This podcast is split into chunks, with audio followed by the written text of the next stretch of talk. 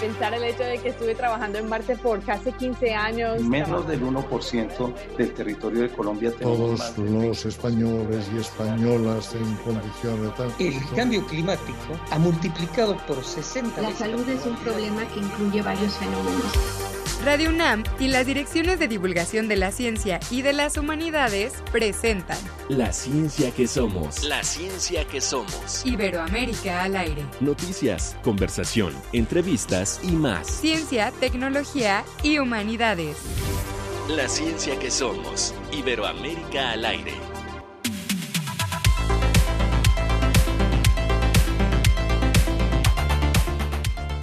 Muy buenos días, me da muchísimo gusto darle la bienvenida a esta emisión de la ciencia que somos en este viernes 10 de noviembre.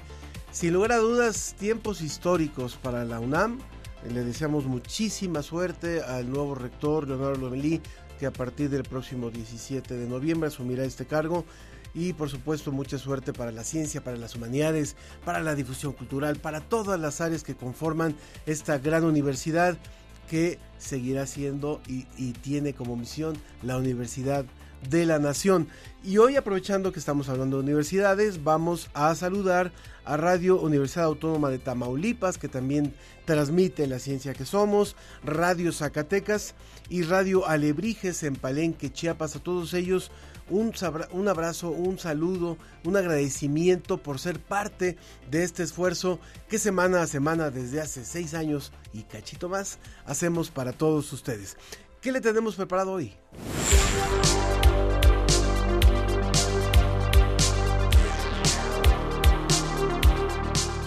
El telescopio Euclid capta sus primeras imágenes astronómicas. Su objetivo es estudiar la materia oscura en el espacio.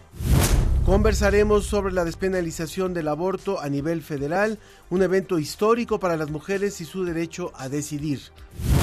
¿Es usted diabético? El 14 de noviembre se, conmemorará el Día Mundial de la Diabetes con el tema Acceso a los Cuidados.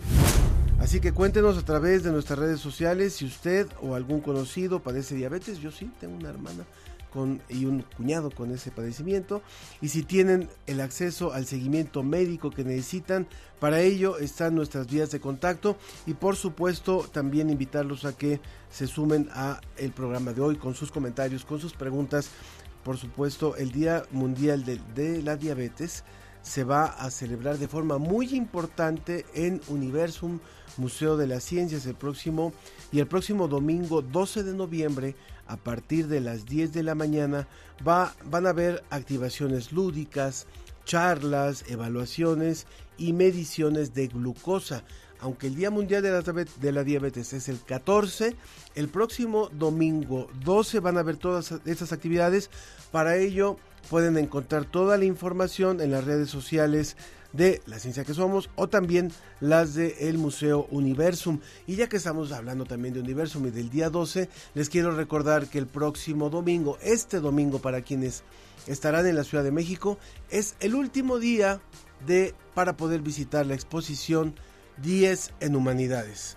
Esta exposición que se inauguró el 8 de septiembre, primera vez que hay una exposición con estas características, con la representación de todo el subsistema de humanidades en Universum, bueno, llega a su fin el próximo domingo, así que si no ha venido, aproveche, aproveche por favor. Le doy nuestras vías de contacto, es en Facebook La Ciencia que Somos, en X arroba Ciencia que Somos, en el WhatsApp 55 54 06 5762 55 5406 5762 y también en la cabina nos pueden llamar al 55 51 71 37 33 repito 55 51 71 37 33. Quiero agradecerles a quienes nos escribieron la semana pasada cuando hicimos esta entrevista sobre cómo ves y el aniversario de cómo ves. El programa era grabado, por eso no pudimos leer sus comentarios en vivo, pero ahora vamos a mencionar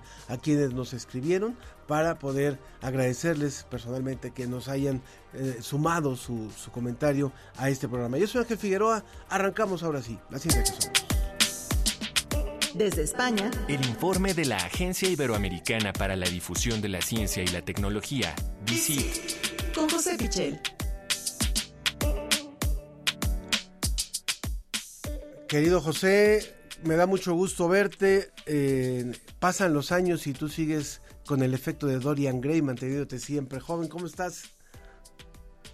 Hola Ángel, ¿qué tal? Encantado de, saludaros. Eh, buenas tardes desde, España, buenos días para vosotros. Me da gusto, me da gusto escucharte y bueno, estamos listos para poder eh, conocer la información que nos tienes preparado hoy.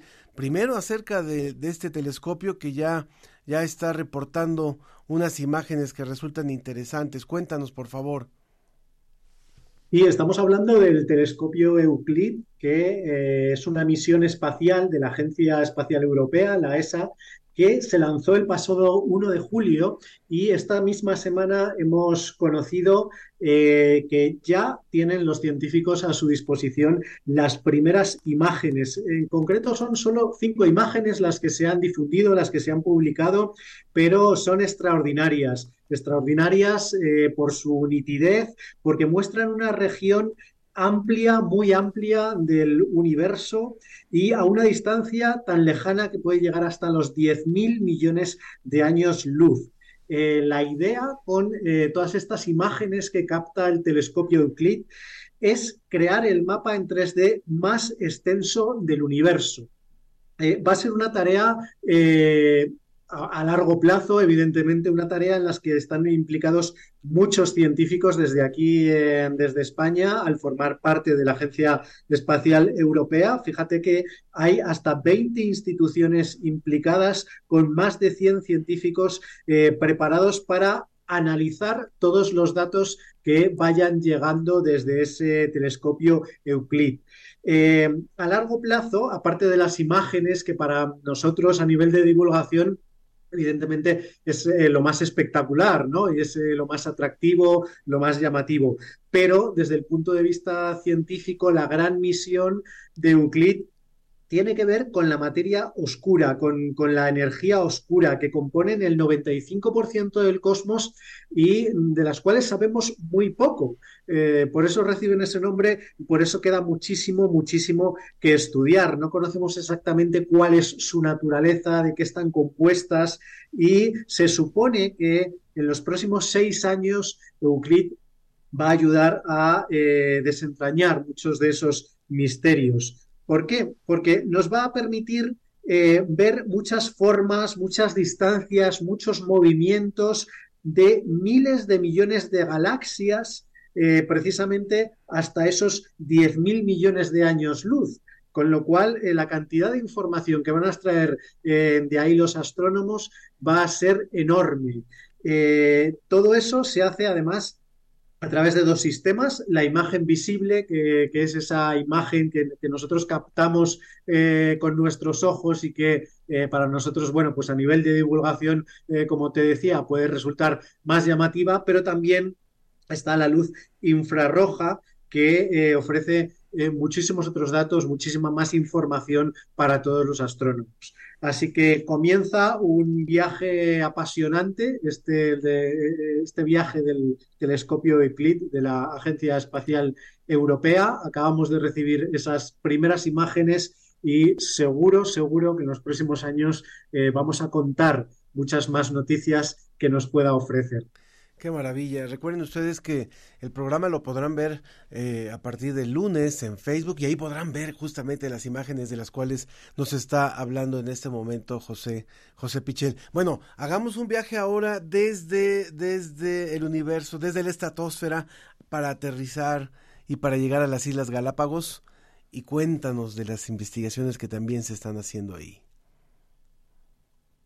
Pues mira, esta investigación en las Islas Galápagos es, eh, a mí me parece muy bonita porque es una investigación sobre evolución y precisamente los científicos que la han realizado se han fijado en los pinzones de Darwin. Los pinzones de Darwin, como su nombre indica, son unas aves que descubrió Charles Darwin en su viaje en el Beagle, eh, las descubrió ahí, en las costas de las Islas Galápagos, eh, en Ecuador. Y ahora resulta que hay eh, un grupo de científicos españoles que llevan más de 20 años analizando esta población de pinzones de Darwin para desentrañar eh, todavía más secretos de la evolución.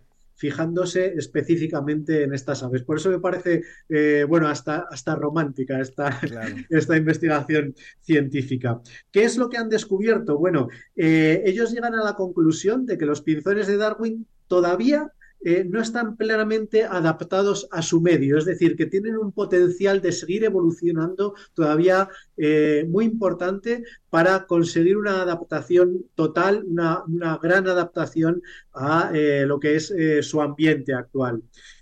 ¿Por qué llegan a esa conclusión? Bueno, Actualmente hay cuatro especies distintas de pinzones de Darwin y una de las cosas que se preguntan los investigadores siempre es en qué punto eh, se convierte en especies distintas a medida que se van diferenciando eh, en la evolución, en qué punto consideramos que son especies distintas.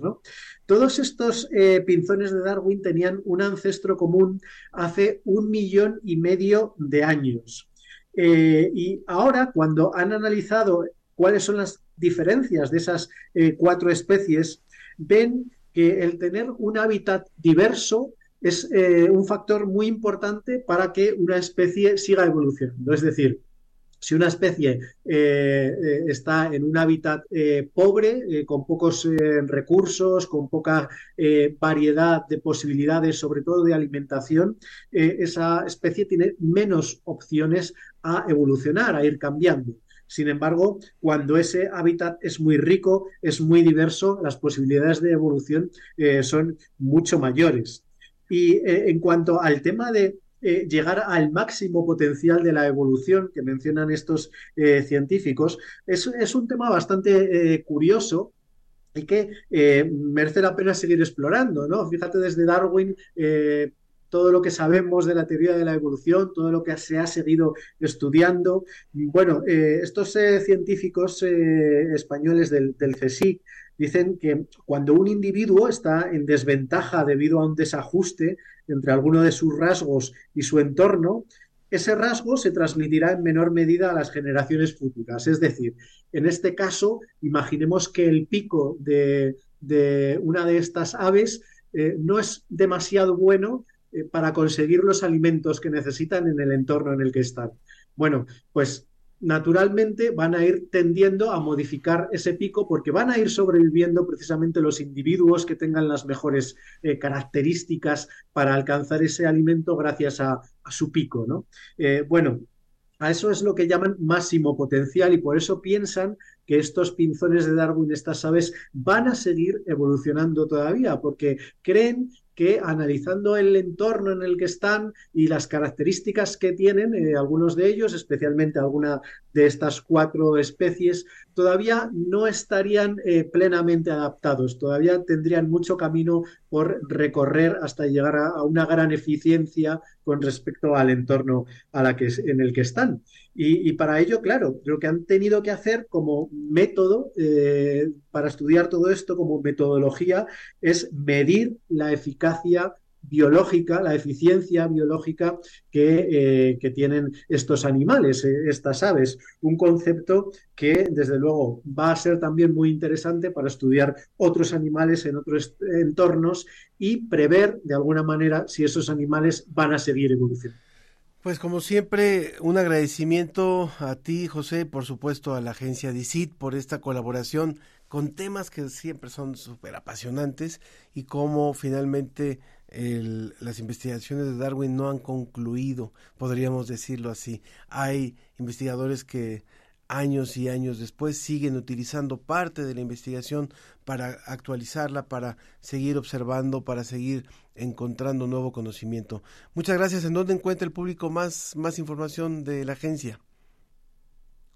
Pues eh, como siempre recordamos, en la Agencia Iberoamericana para la Difusión de la Ciencia y la Tecnología, la agencia DICIT, www.dicit.com. Un abrazo, José, que tengan muy buen fin de semana. Un abrazo, Ángel. Muchas gracias, muchas gracias. Vamos con One Radio. Continuamos. En la conferencia magistral Eclipses impartida en la biblioteca de la Unidad Azcapotzalco de la UAM, la renombrada astrónoma Julieta Fierro Gosman compartió su fascinación por los eclipses solares, también subrayó la importancia de la diversidad en la educación científica, señalando que no hay un enfoque único para enseñar ciencia debido a las diferencias entre estudiantes y grupos. En este contexto, mencionó el proyecto de la UNESCO que aboga por recursos masivos gratuitos a distancia ofrecidos por grandes universidades como la UAM para la juventud de México y el mundo. La conferencia de la doctora Julieta Fierro Gosman no solo destacó la maravilla de los eclipses solares, sino también advirtió sobre los peligros asociados y enfatizó la necesidad de una educación científica diversa y accesible para las generaciones futuras. Para la ciencia que somos, desde la Universidad Autónoma Metropolitana. Para más información visita semanario.guam.mx. Guam, líder en conocimiento. La ciencia y sus respuestas están sobre la mesa.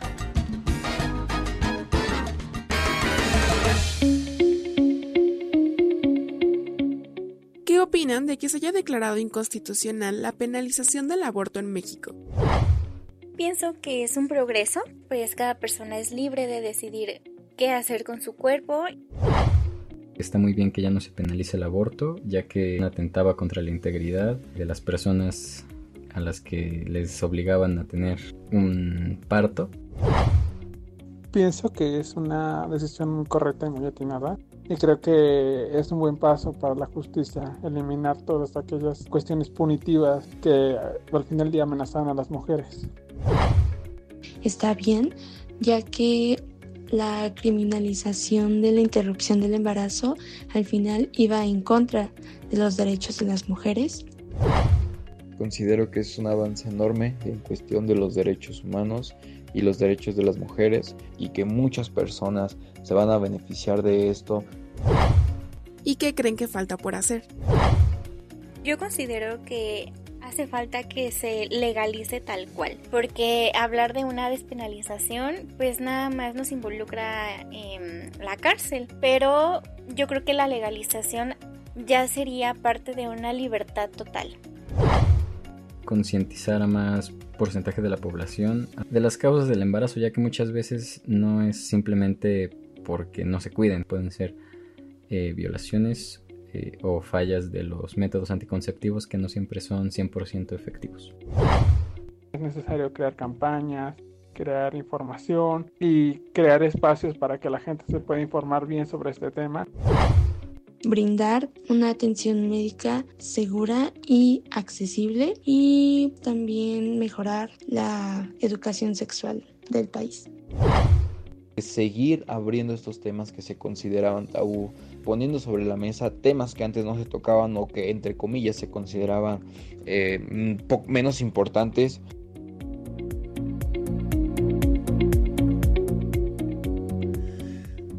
Pues me da muchísimo gusto darle la bienvenida a nuestras invitadas para poder conversar sobre este tema. Ellas son la maestra Rosalba Cruz, es abogada, responsable del área legal de la Coordinación para la Igualdad de Género de la UNAM. Bienvenida. Y también Vianey Mejía, quien estudió filosofía y realizó una especialización en estudios de género. En la UNAM también es colaboradora de la Coordinación para la Igualdad de Género de la UNAM. Bienvenidas a ambas. Muchas gracias por estar con nosotros. Muchas gracias por la invitación. Muy buen día. Gracias, Ángel. Muchas gracias. Pues nos parece fundamental retomar este tema, nos parece muy, muy importante que podamos hablar y poderle, eh, yo quisiera no dar por entendido, no dar por hecho que, que, que, conocemos abiertamente todo el proceso que ha representado lo que hoy tenemos. Entonces a mí se me gustaría que muy brevemente diéramos el contexto de lo que ha sido este proceso de despenalización de la, del aborto a, nivel federal. Sabemos que hubo, hubieron iniciativas que arrancaron en la Ciudad de México, que después se fue, fue creciendo, pero que nos den brevemente, brevemente este contexto para saber realmente en qué punto estamos hoy. Rosario. Claro, bueno. Ah, no, perdón, eh, perdón, perdón. No, bien, bien, adelante, bien. Gracias. Eh, bueno, pues hasta antes del 6 de septiembre de este año, 2023, en México el aborto todavía estaba bueno, le faltaba eh, la despenalización, estaba despenalizado tan solo en dos estados, en la Ciudad de México, Oaxaca, Baja California, Baja California Sur, Veracruz, eh, Colima, Hidalgo, Guerrero, Sinaloa, Quintana Roo, Aguascalientes y Coahuila. Es decir, en más de la mitad de las entidades federativas todavía se castigaba el aborto con cárcel como mencionaban este, las chicas entrevistadas, ¿no? De hace rato. Em, y bueno, el GIRE, que es una asociación, el grupo de reproducción elegida, es una asociación desde 1990, ellas trabajan precisamente para salvaguardar los derechos reproductivos y sexuales en México bueno, pues ellas desarrollan junto con otras feministas, otras organizaciones feministas locales de Saltillo, una estrategia dos años atrás para que en Coahuila pues se despenalizara el aborto. ¿Cómo lo hicieron? Mediante un juicio de amparo, que es una herramienta que tenemos todas las personas para proteger pues nuestros derechos humanos, ¿no? Estos derechos humanos que incluso están salvaguardados en la propia Constitución mexicana. Entonces, el juicio de amparo consiste pues ir precisamente en contra de acciones, omisiones o en este caso leyes que van en contra de los derechos humanos.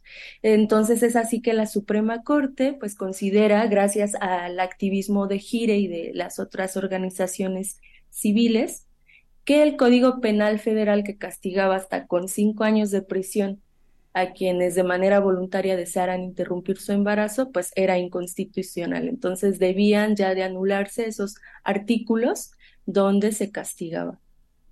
Bien, eh, Fabiola. Perdón, este Rosalba. Gracias, Ángel. Eh, pues me parece que es importante resaltar que este, esta posibilidad de que la Corte se haya pronunciado eh, respecto a eh, la inconstitucionalidad de eh, penalizar el aborto, es decir, señalar a las personas, a las mujeres y personas gestantes como que quienes cometen delito por interrumpir su embarazo, además de señalar también que las personas que pudieran asistir como eh, médicos, médicas, eh, eh, cualquier otra persona que asista para la interrupción del embarazo estuviera en la posibilidad de ser sancionada por cometer este acto como un delito y que la Corte se pronuncie en términos de que esto es inconstitucional, obedece a un proceso histórico que va en nuestro país más o menos del año 2000 cuando se empieza a considerar que no nada más eh, como causal de, eh, pues no sancionar a una mujer, en ese entonces se decía solamente de mujeres, eh, por cometer un aborto, era la única que se había establecido era la violación. Y aún así había una serie de condiciones que no permitían que se pudiera acceder a esta interrupción. Pero por ahí del año 2000 se, existe la posibilidad de cuando hubiera alguna malformación, alguna condición, eh, digamos, médica que no permitiera eh, que naciera eh, el producto en condiciones óptimas, que entonces hubiera esta posibilidad de abortar y que no se sancionara, pues desde entonces a la fecha ha habido una serie de procesos en materia jurídica por el que las asociaciones civiles, grupos de mujeres organizadas y también comunidades de, personas expertas han podido eh, hacer diversas manifestaciones, particularmente a la Suprema Corte de Justicia de la Nación, por diversos eh, procesos que han llegado a esta instancia para observar que hay una serie de derechos que se ven violentados de las mujeres y personas gestantes cuando hablamos de sancionar a quienes cometen actos de interrupción del embarazo, ¿no? Y ahí vemos, pues, que hay desde que en aquellos 2000 eh, eh, la, la PGR, entonces PGR, ahora Fiscalía, eh, General de la República incluso interpone acción de inconstitucionalidad, señalando, por ejemplo, eh, el derecho a la protección de la vida desde el momento de la concepción. Y entonces ha ido avanzando este proceso porque cuando vemos la sanción de Coahuila, quien interpone también constitucionalidad, pero ahora, porque se considera que penalizar el aborto es violatorio a los derechos de las mujeres, también lo hace ahora la Fiscalía General de la República. Entonces, es interesante cómo las instituciones también van con este proceso eh, de avance en términos de eh, la protección de los derechos de las mujeres, pero que no lo hacen de manera mágica, sola, eh, sino a partir de las diferentes manifestaciones y organizaciones civiles que se han pronunciado para evidenciar las violaciones a los derechos humanos de las mujeres y de las personas gestantes. Voy a repetir las vías de contacto para que el público pueda también participar con nosotros, como ya lo están haciendo algunos de nuestros eh, radioescuchas. Eh, en Facebook, La Ciencia que Somos, en X, arroba Ciencia que Somos, en WhatsApp al 55 54 06 57 62, 55 54 06 57 62, y también vía telefónica al 55 51 71 37 33. 55 51 71 37 33. estamos conversando con Rosalba eh, y de, tanto de la coordinación de que esta, esta coordinación que se, se, se estableció hace más o menos unos cinco años, si mal no recuerdo, la Coordinación para la Igualdad de Género de la UNAM y también con Vianey, también eh, colaboradora de esta misma coordinación, hablando sobre este tema que, nos parece muy importante. Yo quisiera también llevar esto a, otro contexto. El programa no solamente se escucha en México, también se escucha en otros países de América Latina. Y el proceso que se ha vivido en México ha sido también un proceso que se ha estado viviendo de distintas formas en otros países de América Latina. Pero sabemos que al día de hoy hay eh, por parte de, de las autoridades, de, de, las leyes que permiten, en, por ejemplo, interrumpir un embarazo en distintos países, el, el que se establezca a partir de cuántas semanas de gestación, algunos donde no se permite todavía, en fin, ha sido todavía, es un movimiento que ha sido importante. A mí me gustaría preguntarles sobre esto, sobre qué papel ha jugado México en el contexto de esta lucha en América Latina, en el contexto de esta búsqueda de una nueva justicia de América Latina. ¿Viene? Ah, gracias.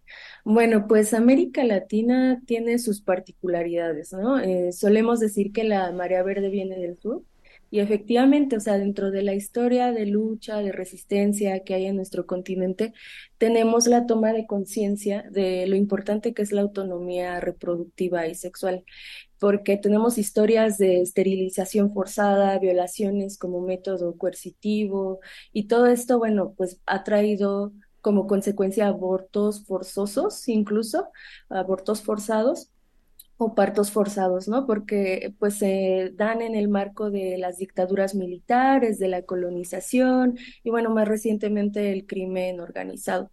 Entonces, bueno, eh, esto yo creo que pues nos ha exhortado como mujeres y pues sociedad solidaria, consciente y cuerpos gestantes a luchar por los derechos reproductivos y sexuales, ¿no? Y volverlos un punto nodal de nuestro activismo.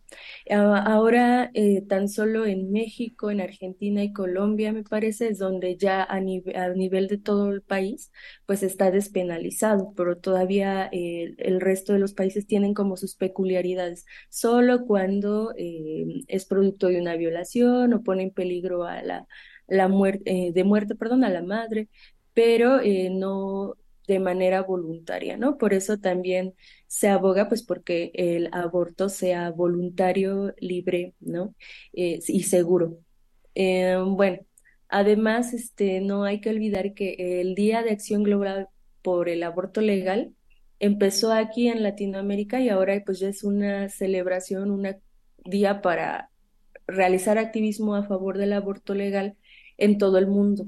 Eh, y es una fecha que surge de un encuentro feminista latinoamericano y que incluso el 28S, la, el 28 de septiembre, se propone en honor a las mujeres que fueron esclavizadas en Brasil, ¿no? Y que ese día eh, se da igual una ley de vientre libre que decía que a partir de ese momento los hijos de las mujeres que estaban siendo esclavizadas en Brasil pues iban a nacer libres. Entonces también eh, se conmemora por ahí. Rosalba, sobre, sobre el tema también de lo de los retrocesos que podríamos decir que se han dado en este tema en los Estados Unidos, en donde había una apertura, había una, un avance, podríamos decir, en la legislación, y después se echó eh, marcha atrás en el 2022. Eh, sí, pues eh, es terrible. eh, quizá creo que sea importante señalar también, antes de ello, que la primera vez que un máximo tribunal como es nuestra Corte Suprema, y que se señala que es el máximo tribunal para quienes desconozcan por qué es, que se utiliza esta expresión, es que a partir de cómo está constituido nuestro sistema jurídico, corresponde a la Suprema Corte de Justicia de la Nación dar la última palabra respecto de la interpretación que se hace de la constitucionalidad o no de las normas, dado que la Constitución es nuestra máxima norma en términos también jerárquicos. Esto es, cualquier legislación, acuerdo, código, cualquier normatividad que exista en cualquier espacio tendrá que estar ajustada a lo que señala la Constitución.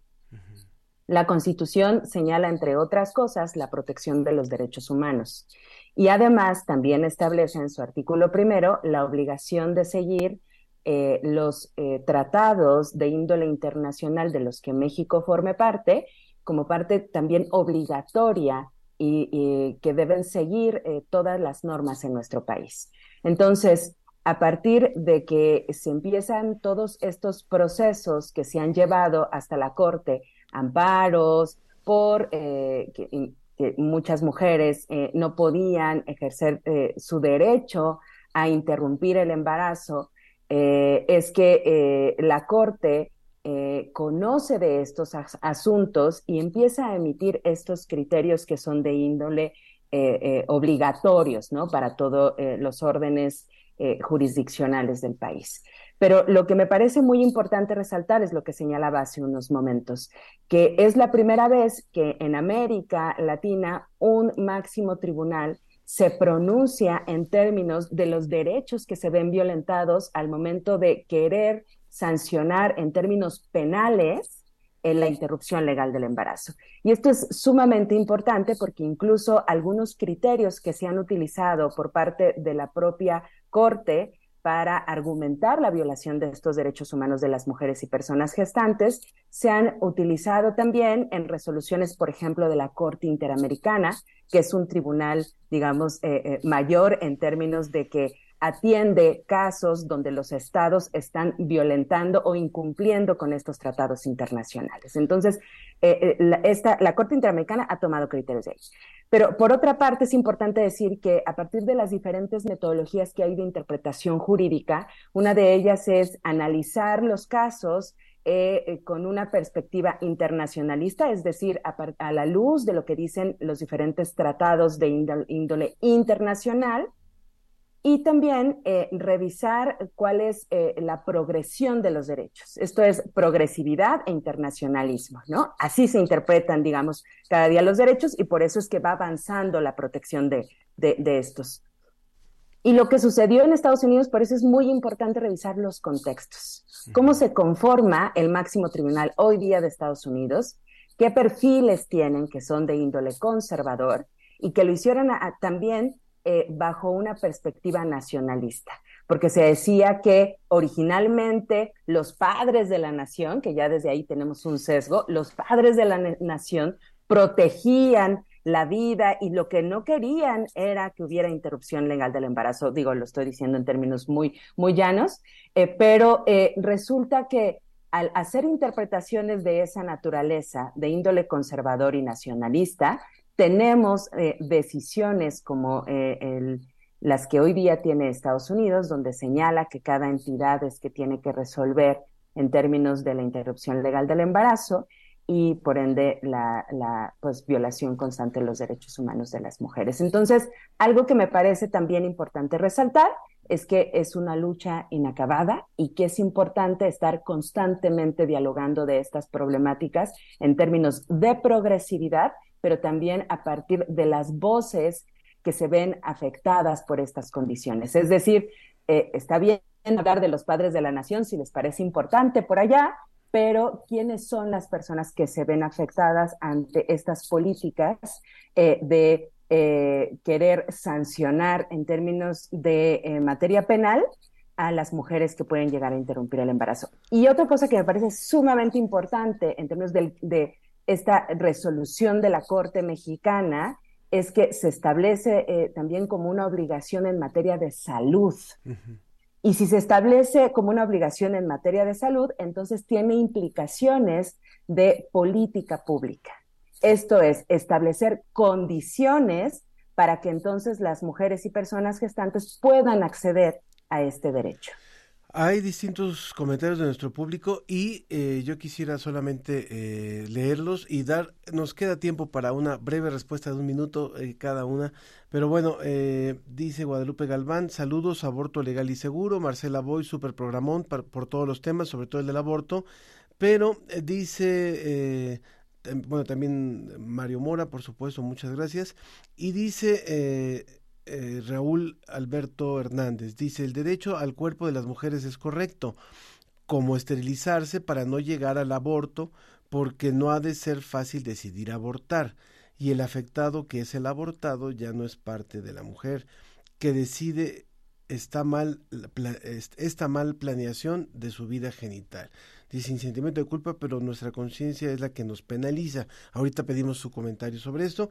Y otra última pregunta, eh, Luis Felipe dice, ¿qué opinan de que algunas legislaturas locales, en algunas legislaturas locales, son los diputados hombres quienes más férreamente se oponen a la aprobación del aborto. Entonces, por favor, un, un, este, un comentario final sobre estos, estos, estas opiniones del público.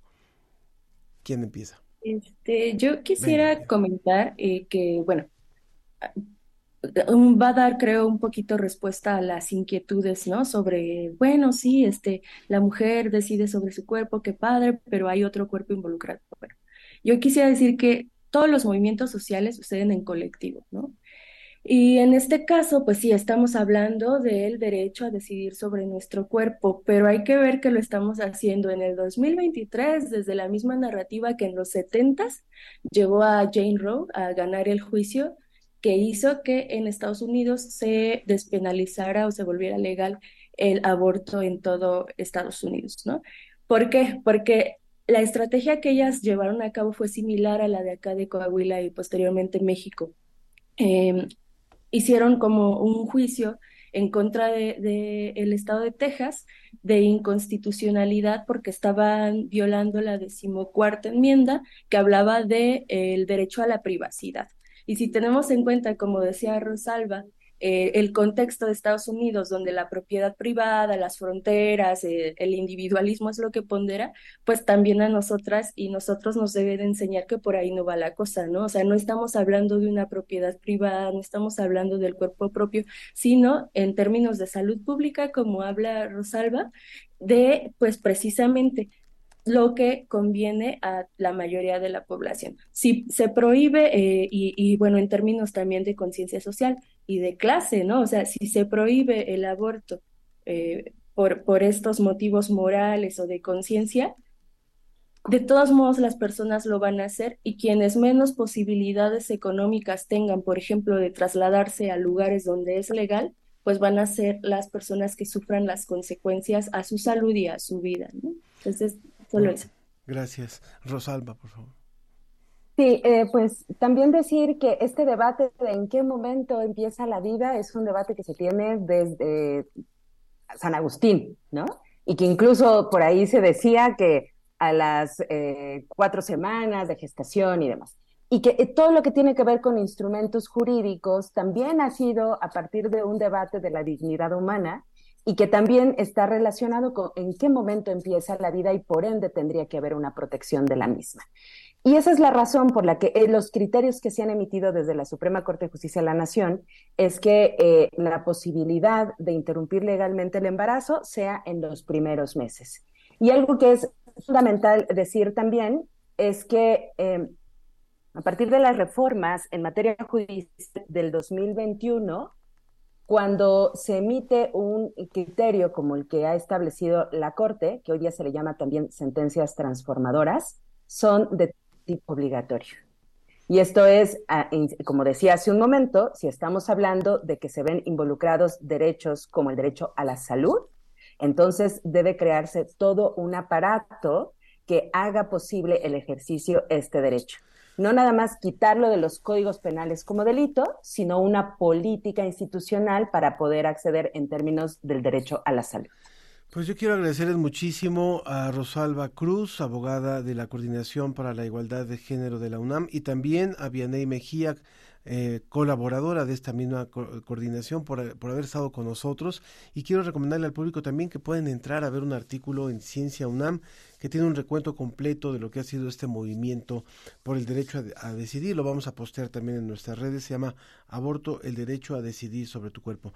Mil gracias por esta colaboración. Por supuesto que, que nos quedamos con muchas muchas cosas más por preguntar, tendremos que ampliar y espero muy pronto que puedan acompañarnos también aquí en cabina para conversar sobre esto.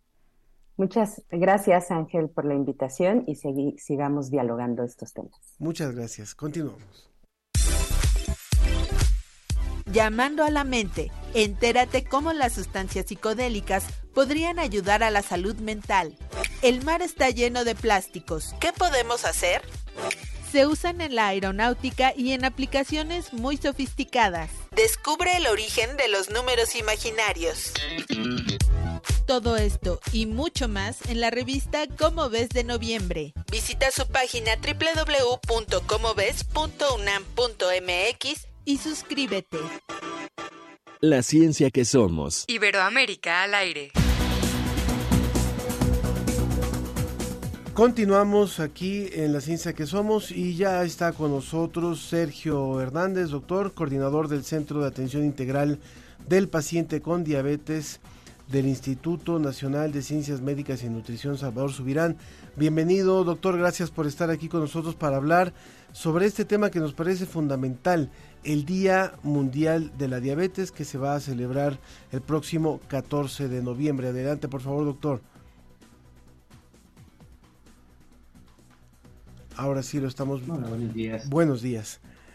Bueno, a todos y a todos. Muchas gracias. Nos parece fundamental aprovechar el que haya una conmemoración internacional para tocar este tema, para hablar sobre la prevención, hablar sobre la atención de un padecimiento que a veces queremos ignorar y que existe en más en mayor número de lo que pensamos. ¿Nos puede dar un poquito el contexto de las estadísticas que se que se enfrentan en nuestro país, por ejemplo? Sí, realmente el problema es global y nacional porque en la actualidad existen un poco más de 500 millones de personas en el mundo con diagnóstico de diabetes y que en los últimos años se ha visto un incremento eh, preocupante que está proyectando que más o menos en el 2045 esto podría ascender a, a casi 750 millones de personas. Desafortunadamente en nuestro país también tenemos un gran problema porque en las encuestas nacionales de salud se ha visto todavía un incremento también preocupante en relación a las cifras de diabetes. En la última encuesta nacional de salud del 2022, pues ya se emitió la cifra preocupante de llegar a una prevalencia, esto es la proporción de personas que tienen ya el diagnóstico de diabetes, es del 18.3% para el 2022. Y en un análisis de los pacientes que tienen los estadios iniciales de la enfermedad, esto que se ha denominado prediabetes, pues fue, una cifra también preocupante del 22.1%. Esto desafortunadamente ha ido, incremento, ha ido incrementándose en los últimos años de una forma muy alarmante y esto eh, también de las pacientes que ya se diagnosticaron eh, o que en la encuesta tenían el diagnóstico ya establecido de diabetes, el 12.6%, es como dos tercios de los pacientes ya sabían el diagnóstico, pero una tercera parte, el 5.8%, se enteraron del diagnóstico al momento de la encuesta, lo cual nos hace precisamente eh, establecer varias estrategias de un diagnóstico más temprano, más oportuno, con el fin de evitar las complicaciones incapacitantes de la enfermedad. ¿Qué pasa en el caso de, México con respecto al, que el público, a que el usuario no quiera enterarse? O sea, que en realidad muchos de ellos digan, yo prefiero no hacerme un estudio porque capaz que salgo, salgo diabético y prefiero mejor seguir llevando mi vida como la llevo. Es decir, que no haya un interés por un asunto de prevención o de diagnóstico. Estos son varios factores, son varios factores que pueden ir desde el, de la información, de, conocer algunos datos, que es lo que pretende estas campañas y precisamente el Día Mundial de la Diabetes pretende eh, tener conciencia, eh, expandir precisamente la información de, esta enfermedad. El otro factor es que muchos hemos tenido familiares con diabetes que hemos vivido la enfermedad, hemos visto cómo es su, su evolución y precisamente de ahí puede tenerse eh, muchas actitudes de negación, eh, muchas actitudes de duelo y precisamente del temor de volver a padecer o de volver a tener estas complicaciones incapacitantes. Y también precisamente es por el, el, el, el diagnóstico temprano que cualquier profesional de salud tenemos que tenemos la obligación de buscarlo. De, dicho de cualquier rama del conocimiento de, sobre la atención de, personas, siempre es importante buscar intencionadamente estos signos tempranos de riesgo de diabetes para poder tratarlos a tiempo, detectarlos a tiempo y tratarlos a tiempo. Porque afortunadamente ya se cuentan con muchas herramientas para poder prevenir la enfermedad. Ya se tienen muchas enfermedades de que incluso los pacientes que ya tienen el diagnóstico eh, no tengan estas complicaciones incapacitantes y pueda tenerse una eh, calidad de vida adecuada aún padeciendo la enfermedad. Sabemos que, bueno, nuestro programa no solamente llega a México, llega también a otros países de América Latina y sabemos que en los últimos años ha cambiado brutalmente la alimentación y nos hemos convertido en países como se llaman o en ambientes obesogénicos, con toda esta propensión a tener una alimentación exagerada, eh, saturada, eh, más allá de lo que representa el acto de comer para vivir, sino más bien el tener más el gusto por ciertos alimentos, ciertos alimentos procesados. ¿Cómo enfrentar la diabetes desde el, romper con los ambientes obesogénicos o que nos llevan a la obesidad? Sí, definitivamente es un, unos factores muy, muy decisivos en la aparición de diabetes, la obesidad, el, sobrepeso o el exceso de peso en general, que desafortunadamente es muy prevalente en nuestra población, pues es lo que uno de los disparadores importantes de la diabetes. Además, también por cuestiones genéticas, esto es por herencia, somos una población de alto riesgo. Desafortunadamente en, la genética de la población mexicana tenemos eh, eh, algunas alteraciones que nos hacen también tener esta propensión a diabetes. Y por otro lado, también no solo es el aspecto genético de la alimentación, eh, sino la obesidad, sino que también eh, la diabetes va acompañada también de otras alteraciones muy frecuentes que también son importantes de abordar y tratar, como son alteraciones, elevación de grasas en sangre, principalmente colesterol y triglicéridos, eh, el, el, aumento de la presión arterial, la hipertensión, la generación de hígado graso, del depósito de grasa en el hígado que también causa alteraciones que eh, cada una dan un riesgo, pero si se van sumando y son frecuentemente encontradas en, en una persona con, con, eh, con diabetes, pues puede también limitar la calidad de vida. Pues yo quisiera aprovechar que el próximo día 14 se celebra el Día eh, Mundial de la Diabetes para que nos podamos acercar a distintas pruebas que se hacen en los centros de salud.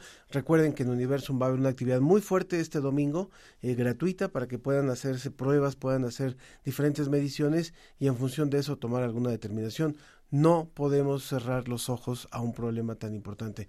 Doctor Sergio Hernández del Instituto Nacional de Ciencias Médicas y Nutrición Salvador Subirán, muchísimas gracias por haber estado hoy con nosotros.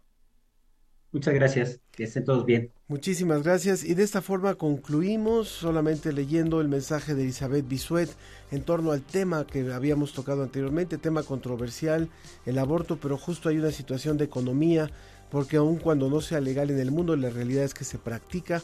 Dice, hoy sabemos que instituciones de filiación católica en complicidad con autoridades civiles callan, el asesinato de niños huérfanos, de etnias indígenas, en fin, nos da todo el contexto de acuerdo a lo que ella nos ha, ha, visto en, distintos reportajes de la Dolce Vele.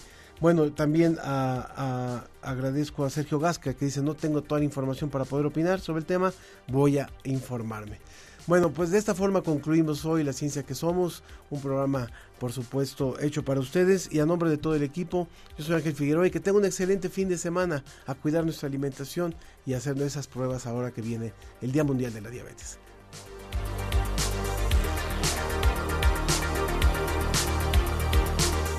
Esto fue La Ciencia que Somos, Iberoamérica al aire una coproducción de Radio UNAM y las direcciones de divulgación de la ciencia y de las humanidades.